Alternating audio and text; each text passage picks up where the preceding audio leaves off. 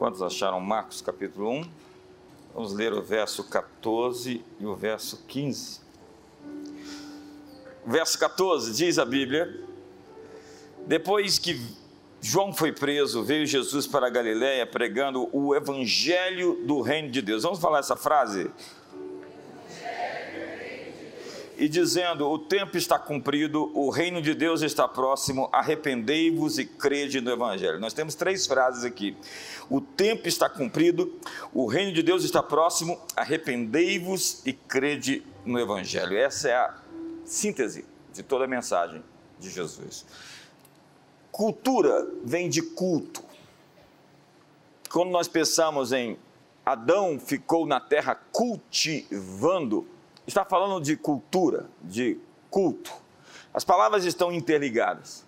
Hoje, cerca de 87% das pessoas que se dizem cristãs têm uma mente pagã no nosso país. Apesar de nós termos uma imensa maioria de pessoas que afirmam ter Jesus como Senhor, como Salvador, católicos, protestantes, evangélicos, nós temos pouca influência dentro da sociedade tornando-nos um sal insípido, um sal que não tem sabor, porque o nosso cristianismo está sendo vivido dentro das quatro paredes da igreja, um cristianismo vivido dentro das quatro paredes da nossa casa.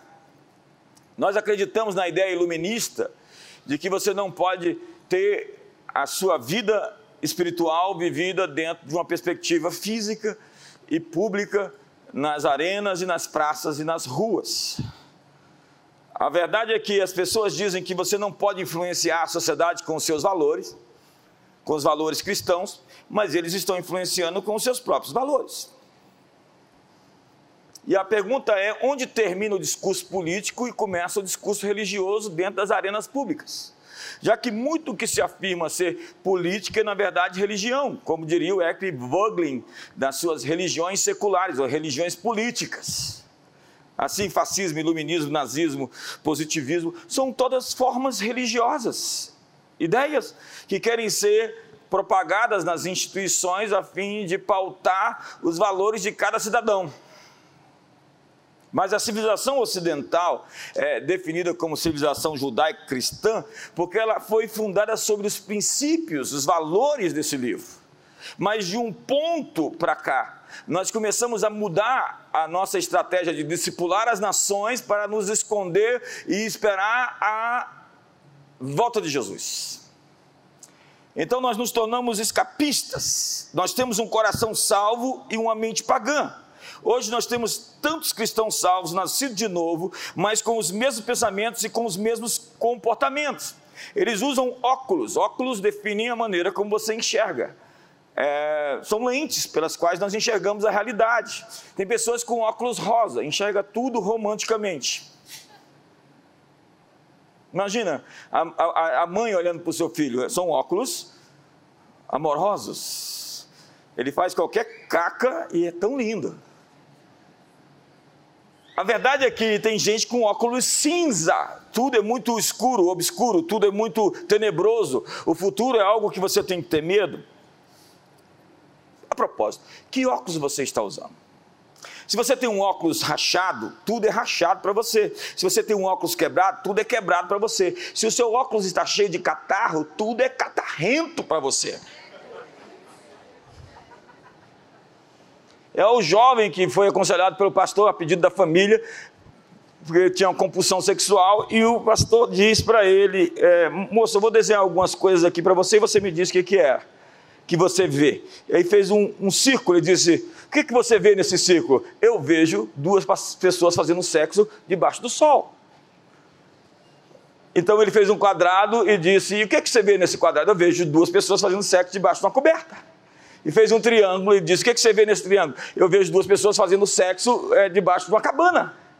Aí o pastor disse: é, realmente você tem problemas de compulsão, de obsessão, você tem que buscar um tratamento melhor. E o rapaz diz: Eu? Quem tem problemas é você. Seu depravado, maníaco sexual, desenhando esses desenhos pervertidos na minha frente. Na verdade, nós não vemos as coisas como elas são, nós vemos as coisas como somos. Então, o que eu vejo em algo pode ser totalmente dif diferente daquilo que você vê naquilo. E nós precisamos de ser renovados, segundo a Bíblia, pelo nosso entendimento. A nossa mente precisa ser transformada, porque ideias têm consequências. Pense numa árvore. Uma árvore tem raízes, uma árvore tem tronco, tem galhos e tem frutos. As raízes é o sistema de crenças. Os, o tronco são os valores, os galhos o comportamento e os frutos são as consequências. Se a raiz é a mesma, não adianta você tirar o fruto da árvore. O seu comportamento é só fruto da sua fé, da sua, do seu sistema de crenças. Não adianta tentar mudar seu comportamento. Você tem que mudar suas convicções. Então não trate as consequências, não trate dor de dente com doril. Vá ao dentista. Às vezes aquele aparelhinho vai fazer um barulhinho, a câmara da tortura, mas vai resolver o seu problema e você vai poder ter dente o resto da vida querendo Deus assim, né? Mas nesse mundo tão politicamente correto hoje, sorrir é preconceito contra quem não tem dente. Dá um sorriso para o seu irmão assim. Nosso chamado é para discipular as nações. Diz a Bíblia: ide por todo mundo, pregai o evangelho a toda criatura. Quem crer e for salvo será. Quem crê e for batizado será salvo, quem não crer será condenado. Ide por todo mundo, fazeis discípulos de todas as nações, batizando-os em nome do Pai, do Filho e do Espírito Santo, e eis que estou convosco todos os dias até a consumação dos séculos, ensinando-os a guardar todas as coisas que eu vos tenho ordenado. É, esse é um tema recorrente da minha mensagem, e me permita repetir. Paulo disse: Eu não vos canso de vos dizer mesma, as mesmas coisas, porque é segurança para vocês. Jesus falou para você ir a todo mundo e fazer discípulos e não membros da igreja. Ele ordenou que nós discipulássemos as pessoas, mergulhando-as, batizando-as em princípios, em valores, ensinando-os a guardar todas as coisas que eu vos tenho ordenado. O que, que nós temos hoje? Convertidos que supostamente entregaram a sua vida para Jesus e nasceram de novo, mas que continuam vivendo uma vida torta, uma vida em erros uma vida é, no pecado, uma vida pagã. Gente que veio para Jesus, mas não aprendeu o que, que a Bíblia diz sobre os temas mais importantes da vida. Então, em seu primeiro uso secular, a palavra batizar, que é usada aqui, é como se colocasse algo dentro do vinagre. Um ambiente que penetra e transforma tudo aquilo que está dentro. O Evangelho deveria mudar o Brasil. Se nós temos 50% de cristãos em uma cidade, essa cidade deveria ter os índices de criminalidade mais baixos de qualquer outra cidade. Se nós temos um montante enorme de cristãos em uma região, nós deveríamos ter prosperidade e riqueza naquele lugar, porque onde o evangelho chega, a pobreza sai. Veja o IDH das maiores nações do mundo. São nações cristãs, oriundas da reforma protestante, com o princípio de ensino universal para todos. Quem ensinou essa ideia de escola para todas as pessoas foi a partir da reforma protestante no século XVI. E você vai ver que isso criou o mundo que nós estamos pisando. Essa ideia de direitos humanos não vem do marxismo. O marxismo não tem direitos humanos.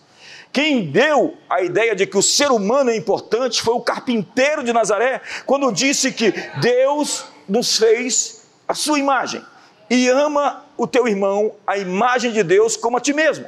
Ama o teu próximo como a ti mesmo. Isso era esquisito naquele tempo, já que todos se odiavam. Eram grupos separados. E hoje é o que está tentando se fazer de novo: separar a humanidade em grupos. Não existe uma humanidade em grupos, existe a humanidade independente da sua cor, independente do, do, do, da, da sua riqueza, independente das suas crenças, nós somos seres humanos. E Jesus não falou para você amar simplesmente o negro, ou o branco, ou o azul, ou o amarelo. Ama o teu vizinho, ama o teu próximo. Foi isso que ele disse. E nós deveríamos transformar a sociedade com o evangelho. Você tem hoje o, o islamismo, que tem uma agenda política, a Sharia é o, o, sistema de crenças do Islã, e eles não escondem a ideia de que eles não são somente uma religião, mas um sistema político. Porque eles querem influenciar as pessoas e querem evangelizar através é, da conquista por meio de muitos, muitos, muitos filhos. A propósito, eu queria que você tivesse muitos filhos. Quantos querem ter filhos aqui? Senhor, dá uma dúzia de filhos para essas pessoas, em nome de Jesus. E eles não escondem que querem discipular as nações, e eles trabalham de maneira intencional. Hoje, Hollywood tem uma agenda de discipular as nações. É incrível. O, o que acontece hoje em Hollywood, os 120 produtores que regem é, todos os filmes, os 15 bancos que financiam todas as obras, tem que passar por um viés, por uma agenda, por um, é, é, uma seleção daquilo que está sendo proposto, as ideias que estão sendo realmente. É, em, há um investimento sobre uma agenda. Esse é o meu princípio. Então, uma elite hoje controla o topo e deseja nos dizer no que nós temos que acreditar. Você vai assistir o Doutor Estranho, a Marvel agora faz filme de terror. Você vai assistir o Batman, o Batman agora é. Então, um, um grupo governando todos os outros é a distopia. A ideia de é, um grupo de mega capitalistas, da mainstream mídia e das big techs, dizendo a todos nós o que, que nós temos que comer, beber, onde nós devemos ir, onde não devemos ir, o que nós devemos fazer. E eles não acreditam em Deus. E estão na direção do barco. E estão nos portões de influência. Foi Montesquieu quem disse que há dois tipos de corrupção. Uma quando as pessoas não se atentam à lei e a outra quando a lei corrompe as pessoas. Então hoje eles nos dizem o que é legal e o que não é. Eles estão redefinindo moralidade e o que é verdade. Acredite, se nós não discipularmos as nações, como Jesus nos disse aqui no Evangelho, alguém vai discipular as nações. As nações estão sendo discipuladas. Os seus sistemas de crenças, de princípios, foi iniciado por alguém.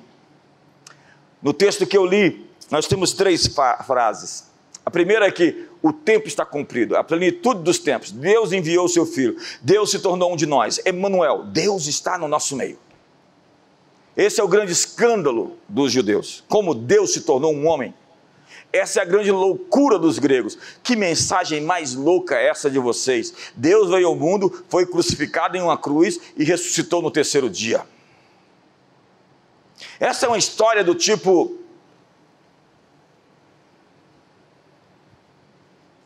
Não tem uma história melhor? Essa é a melhor história que já foi contada em todas as épocas. Eu disse outro dia, a Marvel, na sua primeira fase, dizia que, que nos seus vinte e poucos filmes primeiros, terminou com o Homem de Ferro morrendo pela humanidade. Isso é um plágio poderoso, que fez alguns de vocês ficarem bastante sensibilizados com a ideia de um homem morrendo para salvar o resto. Isso é o Evangelho. É o mito do herói do Joseph Campbell, a jornada do herói, é, onde ele tem um mentor, onde ele sofre, onde ele descobre os seus dons, onde ele sofre de novo, onde ele sofre mais uma vez e depois ele vence. Você vai ver que essa é a história do Luke Skywalker. Você vai ver que essa é a história do Neo do Matrix. Você vai ver essa história no Rei Leão. Você vai ver essa história em todas as tramas de sucesso. Porque ela vem de uma história que foi contada antes da fundação do mundo, segundo Apocalipse 13, verso 8. O cordeiro foi morto antes da fundação do mundo. É esse arquétipo do herói que vem ao mundo e faz a sua jornada e morre no final e depois ressuscita para salvar todos nós. O texto diz: o tempo está cumprido. Diga para você, irmão, um tempo especial chegou para nós. Ei, ei, o tempo está cumprido, uma época nova está emergindo. Quantos estão empolgados com essa nova estação? Arrependei-vos. A palavra é metanoia. Meta além, acima, sobre. Está famosa essa palavra hoje, né? Noia, mente, razão. Uma mente que transcende, que vê além do que se mostra à superfície.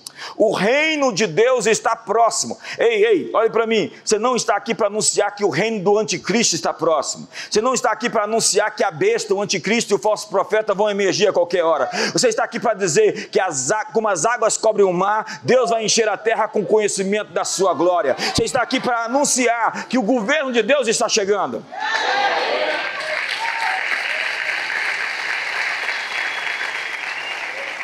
As implicações disso é a remoção das coisas velhas e a substituição das mesmas, como diz o livro de Hebreus. Aquele cuja voz abalou então a terra, agora, porém, ele promete, dizendo: Aí, uma vez por todas, falei, farei abalar não só a terra, mas também o céu. Ora, essa palavra aí, uma vez por todas, significa a remoção dessas coisas abaladas. Vamos repetir essa frase? A remoção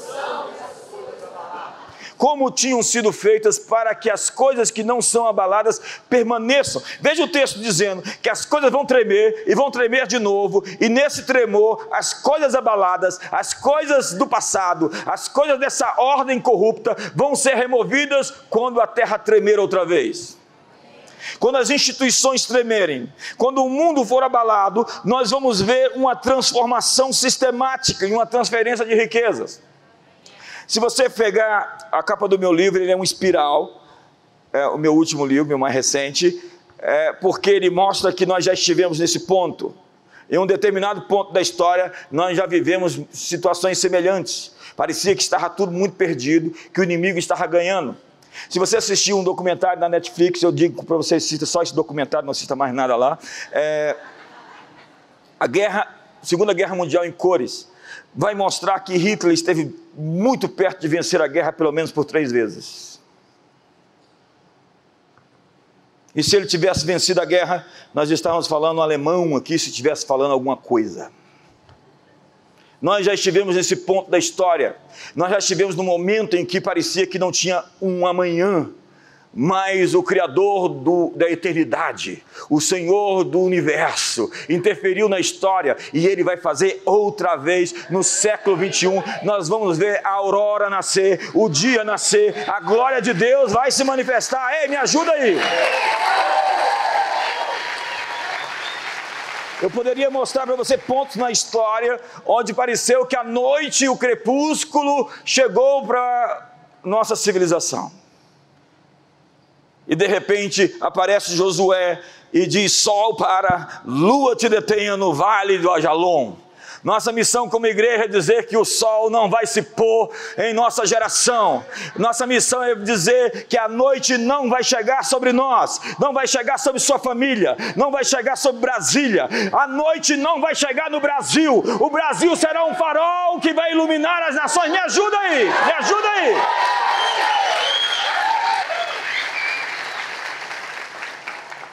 Então, nós estamos falando de arrepender-se. A palavra é metanoia, que começa com a demolição de estruturas de pensamento. E aí, nesse caso, nós precisamos de uma cirurgia cerebral. É o que nós chamamos de neuroplasticidade, onde os seus pensamentos esculpem o seu cérebro. Então você pode expandir as suas ideias, você pode se tornar alguém lúcido, que vê com clareza, que sonha, que percebe a grandeza que está para vir, ou você pode ser acometido pelo medo e pelos pensamentos tóxicos. E isso vai é, atrofiar o seu cérebro e vai diminuir a sua capacidade e a sua resiliência e, e os seus caminhos, o seu tráfego é, sináptico vai ficar interrompido e você vai se intoxicar cheio de elementos, de venenos, e você vai ficar paralisado, e você vai entrar no modo reptiliano, e ao invés de você estar pensando com clareza, você vai ficar muito assustado para pensar direito. Então você acredita numa mentira, e aquela mentira alimenta outra mentira, e daqui a pouco você já construiu um filme inteiro sobre o futuro. E depois você vai se tornar o evangelista do diabo para pregar essas mensagens para as pessoas. O diabo não quer matar alguns evangelistas, ele quer que esses evangelistas preguem a mensagem de destruição e de caos, porque ele quer alguém para poder disseminar a mensagem de que tudo vai falhar.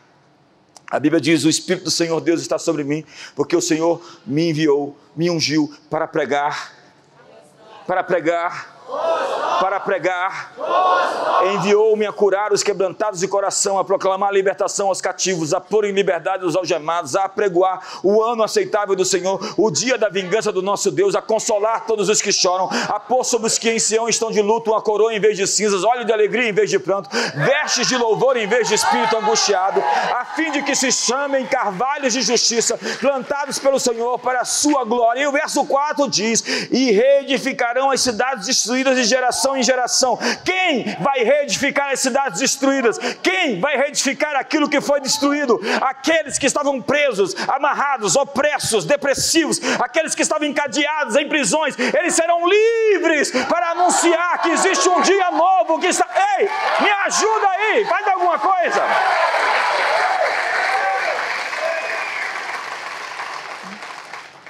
Então, os seus pensamentos esculpem os seus. Seu cérebro tem a forma dos seus pensamentos. O seu, o seu, seu, cérebro não é um músculo, mas ele opera como um músculo. Ele pode se atrofiar ou ele pode se expandir.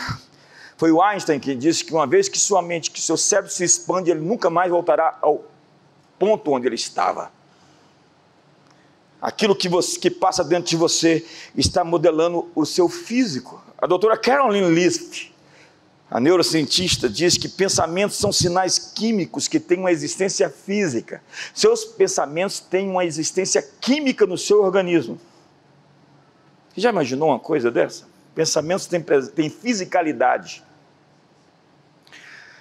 E é Paulo quem diz que as armas da nossa milícia não são carnais, mas poderosas em Deus para destruir fortalezas, desfazendo sofismas e toda altivez que se exalta contra o conhecimento de Deus, levando cativo todo pensamento à obediência de Cristo. Quando você pega a imagem desse texto que eu acabei de citar, você está vendo uma guerra, onde o palco, a geografia da luta é a sua mente. A grande batalha, a coisa mais importante que está acontecendo agora, está acontecendo dentro de você. Eu vou repetir isso a coisa mais importante que está acontecendo nesse momento está acontecendo dentro de você. Foi Salomão quem disse que do coração procedem os limites ou as fontes da vida. Se você consegue expandir o seu interior, se você consegue ter um coração dilatado, um coração generoso, foi João quem escreveu para Gaio, eu rogo que seja próspera a sua vida, a sua alma que lhe vá tudo bem, como é próspera a sua alma. Ele está dizendo, a sua definição sobre prosperidade está dentro de você, de acordo com aquilo que você pensa. Os seus pensamentos regem a maneira que você vai lidar com riqueza e com pobreza. Dr. Myers usava o texto de Provérbios capítulo 22 e dizia: O rico e o pobre se encontram. Deus fez tanto a um como ao outro. Não existe nenhuma diferença entre o rico e o pobre, senão o seu mindset, senão a sua mentalidade, senão no que ele acredita. Jesus disse: faça-se conforme a sua fé. Como será a sua vida? Conforme a sua fé. É como você acredita que vai definir se as portas vão se abrir ou se as portas vão fechar. O que você precisa é se encher da verdade de Deus. Colossenses 3,16 diz: habite ricamente em vós a palavra de Cristo. Quando você está pressionado, o que sai de você é o que está dentro de você. Então, se existe insatisfação, amargura, ódio, inveja dentro de você, quando você está sendo pressionado, isso tudo virá para fora. Agora, se você tem a palavra de Cristo dentro de você, quando você é pressionado, o que sai? E é por isso que ele diz, uma das primeiras, mais basais lições que eu aprendi na vida: não cesses de falar do livro dessa lei, antes medita nele dia e noite. Falar o que está escrito, pregar para si mesmo, conversar consigo sobre o texto. Você tem que se auto-ministrar. Você não tem que ir atrás de um profeta num quartinho escuro para dizer o que você precisa ouvir. Você tem que dizer a você o que você precisa ouvir. Quantos estão comigo aqui? Isso é a arte da auto-ministração e você vai ver isso. Então, é Jeremias quem diz no capítulo 23, verso 29, que a palavra de Deus é como um martelo, é como fogo e um martelo que esmiuça a penha. E quando nós unimos a ideia de 2 Coríntios capítulo 10, que fala sobre essa batalha que acontece com essas fortificações, esses castelos, essas cabeças de ponte, esses lugares de confronto dentro do seu sistema de crenças, nós estamos vendo que existe uma marreta, existe uma maneira de você quebrar essas fortificações interiores, que é a verdade de Deus, porque a palavra de Deus é viva, eficaz, cortante e penetrante, como espada de dois gumes, que separa a alma do espírito, juntas e medulas, e é apta para discernir os pensamentos e os propósitos do coração. É a verdade de Deus que nos liberta. É a palavra de Deus que vai tornar você uma pessoa bem-sucedida ou não. Não cesse de falar do livro dessa lei, para que tudo lhe vá bem Salmo número 1, que diz: Bem-aventurado é o homem que não anda no conselho dos ímpios, não se detém no caminho dos pecadores, não se assenta na roda dos escarnecedores. Antes, o seu prazer está na lei do Senhor e nela medita dia e noite. Será como árvore plantada junto a ribeiros de água, que no devido tempo dá o seu fruto e cuja folha não seca e não murcha. Qual é a base fundamental que você tem dentro de você? Uma promessa. Perseguir a palavra de Deus, dizer: Deus, o Senhor disse isso, eu acredito e está feito. Senhor, Senhor, o Senhor falou, olha, eu desde cedo aprendi a dizer o que a promessa diz e esperar Deus fazer, porque Ele não é homem para que minta, não é filho do homem para que se arrependa, fiel é aquele que prometeu, o que Deus disse que vai fazer na Sua palavra, Ele vai fazer se você crer. Então diz a Bíblia, possível ao que crê. Se você crê, olha a condicional, olha só a condicional. Se você crê, verá a glória de Deus. Quantos creem que vão ver a glória de Deus esse ano? Então a Bíblia diz: tudo é possível ao que crê. Se você tiver fé como um grão de mostarda, você vai dizer a esse monte, olha a palavra dizer outra vez. A fé, a sua fé é do tamanho das suas palavras.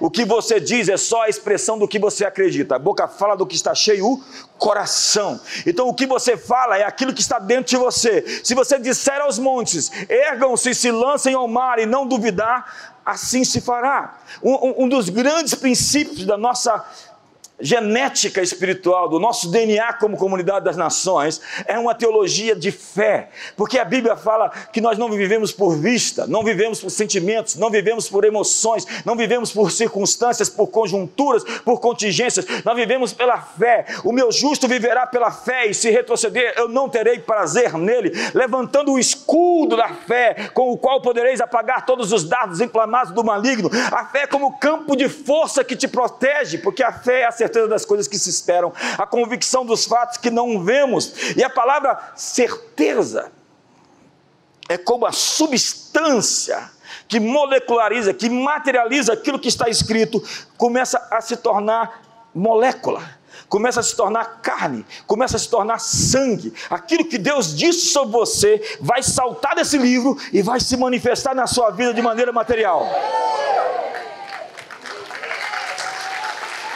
Eu estou me esguelando aqui e você está aí com essa calma.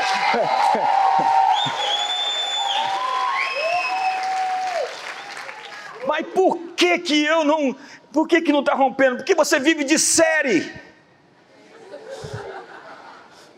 Já decorou todas as séries. Vai ler as genealogias bíblicas lá, fulano gerou Beltrano, que gerou Ciclano.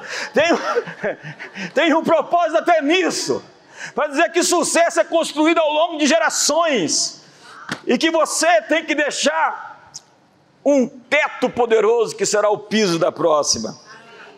Sabe, o que nós vemos são colisões e você precisa desse martelo que é a verdade de Deus para afugentar o mal que vem insistindo, como um hacker que quer inserir um pensamento aí na sua cabeça, colocar uma ideia, uma mentira. Eu gosto do que diz o Bill Johnson. Ele diz: se existe alguma área da sua vida em que você não tem esperança, você está submetido a um espírito de engano. Qualquer área da sua vida em que você não tem esperança, você acreditou na mentira. Então você tem que dar um passo para trás e realinhar-se. Hoje é hora de explodir as casamatas do inimigo dentro dos seus processos mentais. Eu ia começar a pregar agora. Porque pensamentos são bombas de demolição das fortalezas, se você tiver os pensamentos certos. É a ideia do sujeito que disse: é, Eu tinha amigos que não acreditavam que eu podia me tornar um pregador de sucesso. O que eu fiz? Eu troquei os meus amigos e me tornei um pregador de sucesso.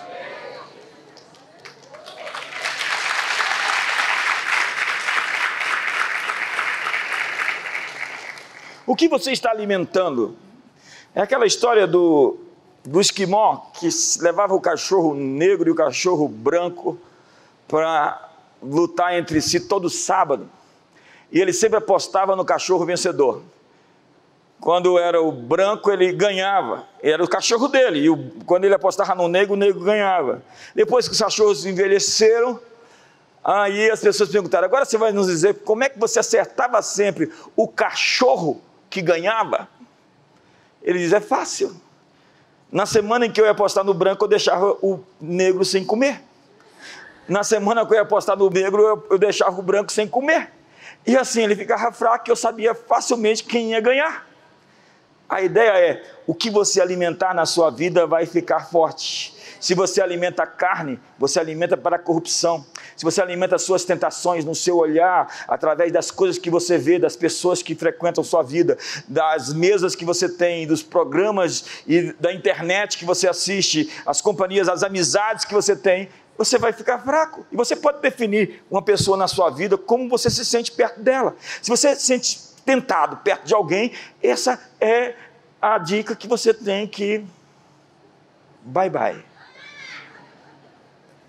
Você não faz bem aos meus projetos futuros. Então, não é nada pessoal. Nós não estamos na mesma página hoje. Quem sabe a gente vai ficar no mesmo livro, na mesma página lá na frente. Dá um sorriso para seu irmão aí. Que...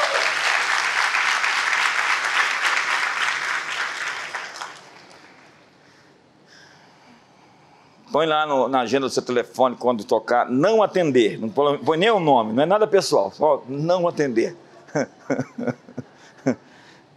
Você sabe o que, é que Deus diz? Na 1 capítulo 1, verso 3 diz que Deus faz o seu caminho na tempestade. É na confusão, irmão. é na bagunça, é na disrupção que uma nova ordem superior emerge. Hoje nós temos 20 disrupções acontecendo simultaneamente no planeta, onde não há profissionais para essas profissões que estão emergindo. E é por isso que nós temos que nos atualizar, porque quem se adianta governa, porque a mão diligente dominará. Então você tem que sair na frente, e é no meio dessas confusões todas que a riqueza é trocada de mãos. O ímpio faz seus planos, os reis e os príncipes, os juízes da terra conspiram contra o Senhor e contra o seu ungido mas Deus está zombando deles, Deus está fazendo piada deles, Deus está rindo deles, porque Deus é o Senhor das variáveis. E tem algum pontinho, algum botão, alguma chave que ele vai apertar, que ele vai girar, que vai fazer com que o favor chegue até você, até nós. Então, ideias são um material que o mundo é construído. No princípio era a ideia, o verbo. E a ideia se tornou carne. E a ideia era Deus. Fique de pé. Eu ia entrar na mensagem agora.